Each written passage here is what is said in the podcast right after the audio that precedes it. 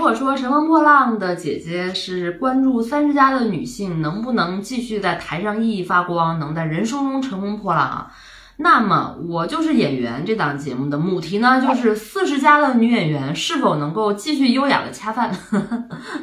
我是你的耿直萌姐，这一期呢，我们来聊聊《我就是演员》这一期啊，就是另外一个节目让我印象比较深刻的，就是《我们与恶的距离》，柯蓝和。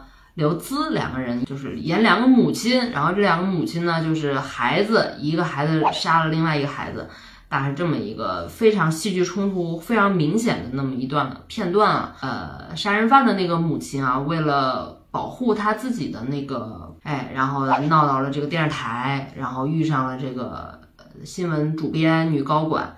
对吧？这两个人有一段对手戏啊。孟姐觉得啊，就整个这个表演啊，这个完成度真的很高，真的挺棒的。我觉得都真的值得三三个灯啊。就是弄不明白为什么张纪中和另外那个男制片都拍灯了。我不知道什么样的好表演才能取悦张纪中他老人家，才能让他不皱眉头。哎呀，我也是醉了啊！就基本上是柯蓝和刘孜这俩人属于在演技上面是大佬级别的。基本上就一定能拿得下来这个戏啊，就是所以呢，他们完成到现在这个状态，梦姐也不会觉得好好惊讶，哇，就超常发挥也没有这种感觉，就觉得很正常。我就演员里面有好几出戏都是他选的那个角色，明显就是自己吃不下来的那样一个状态，比如说《一代宗师》。就李梦挑战章子怡那个宫二，然后郭品超去挑战梁朝伟的叶问，就就这属于就就是痴人说梦。然后这两个女演员呢，也属于这几年就是有点淡出人们视野之外啊，很少在这个大屏幕前面去亮相的那么一个。然后呢，她们这两个女演员来到这个舞台上面，就立马会激发出来这个舞台上面的那个母题，就是四十加的女演员。还能不能优雅的好好的恰饭这样一个问题？这个答案呢，就是仁者见仁，智者见智嘛。但是呢，它永远会成为一个综艺能否看下去的一个非常好的一个话题。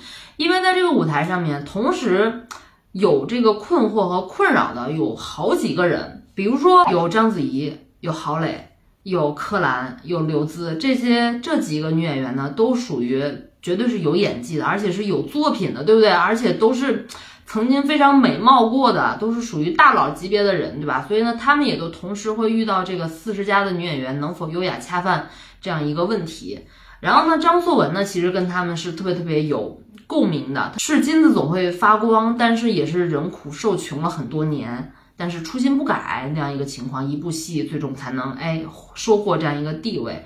对吧？所以呢，就是他们在一起来说到这个话题的时候，就格外的有共鸣。刘孜呢是正经的这个北影毕业的，然后呢又是国外的 M I F A，学历非常非常的厉害，然后也是就是正经科班出身。他同学呢都是什么刘琳啊，就反正都都是演技派嘛。然后呢，他也没少拍戏，对吧？一路拍下来，也曾经也是剧本无数砸过来。后来呢，就这这两年，迅速发现自己好像在这个市场上就不吃香了，对不对？然后呢，去年有个戏，好像他就觉得可能要跟这个戏擦肩而过，自己没办法。之后呢，就是给导演亲笔手书写一封信。来要求我要演这个角色啊，已经到了这样的一个地步啊，用他的这个感觉会有点低三下四。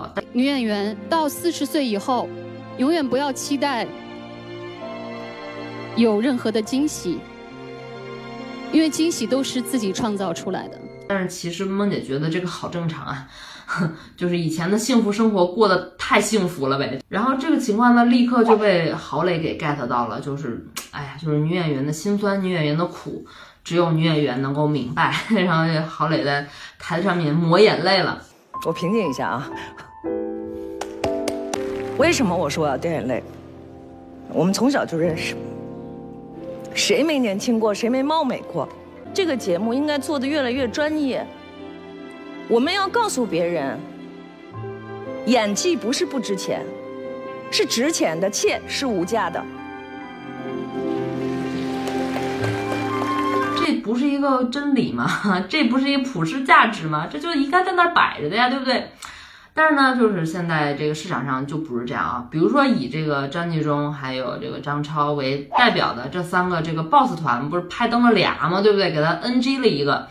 就其实我也不太明白他们为什么要 NG，就是他们喜欢的到底是什么？这出戏演太过了，还是他觉得这两个人太老了，还是太假了，还是怎么样？就不太明白啊。但是呢，就是就是张纪中就忽然间就说了嘛，说他不同意啊，因为他觉得这市场上就是你说全都是要小鲜肉，全都是要小美女，对不对？这市场上也有三十二，也有隐秘的角落这样的好剧啊，对不对？然后立马就被张颂文怼了，我天哪！就张颂文，这三十而已和隐秘的角落其实都是以中年中年人为主的，对吧？隐秘的角落是零零后的孩子，对孩子，对。这个这个张颂文那么温文尔雅，那么一个老老实持重的那么一个人啊，也真受不了了，怒怼张纪中啊，然后就说隐秘的角落他不是主角，好吧？重要的是那三个孩子，哎，残酷的一个事实啊。然后这个时候张纪中呢还那么好戏还要硬掰，徐帆呢可以称其为叫表演艺术家的人，他们依旧在这个舞台上非常的活跃，所以他不是市场抛弃你。只要你们不懈努力、不懈奋斗，要把自己锤炼成像徐帆那样，到一个艺术家的一个状态，不管你老了还是怎么样什么的，你永远还能散发着光彩啊！张纪中有点儿有点站着说话不腰疼了。其实我觉得吧，就四十加的女演员啊，就真的是挺不容易的。首先在这个市场上给予他们拍的一些戏啊，就是内容产品确实很少。就像张颂文说的，去建组，去那个宾馆里头啊，可能同时五六个组，男一男二永远就都是那么大的，对吧？很年轻的那些给小鲜肉演的那样的，你你岁数大了之后，只能演爸爸、姐姐、姑姑、姨姨，对不对？只能演这些角色嘛，对不对？甚至呢，当一些女演员好不容易拿到这个角色之后，当这个角色的年龄跨度很大，比如说要演这个角色的少年时代，可能后期还要再演他中年，包括老年，这个年龄跨度很大的时候，这些女演员也不会出让，呃，自己的这个戏份。就你有没有一套自营销的方式？你能不能除了拍戏之外，你还会很多很多别的事情，就是现在没办法，必须得一专多能，就是这些东西都是对于现在的不管三十加还是四十加的这些女演员提出一个综合的一个要求，但是呢又非常违背匠人精神的那么一个东西，因为你知道匠人嘛，他就是需要经年累月的不断的打磨那一一件事儿，但是现在市场环境太复杂了，你不可能真的就去打磨那一件事情，特别像女演员。他的精力不断的被分散，男演员也是这样，最终被市场抛弃，就是这样的一条道路。所以其实就是看到，哎呀，就是刘孜还有柯蓝两个都是我特别喜欢的女演员，在这个台子上面就讲述到一些自己心路历程的时候，也是会有一些对这个行业的一些感慨吧。嗯，就是 partly 能共情。OK，今天就是想跟大家分享这些，然后梦姐絮絮叨叨的，今天希望你们能够听下去，能够听完。OK，拜拜。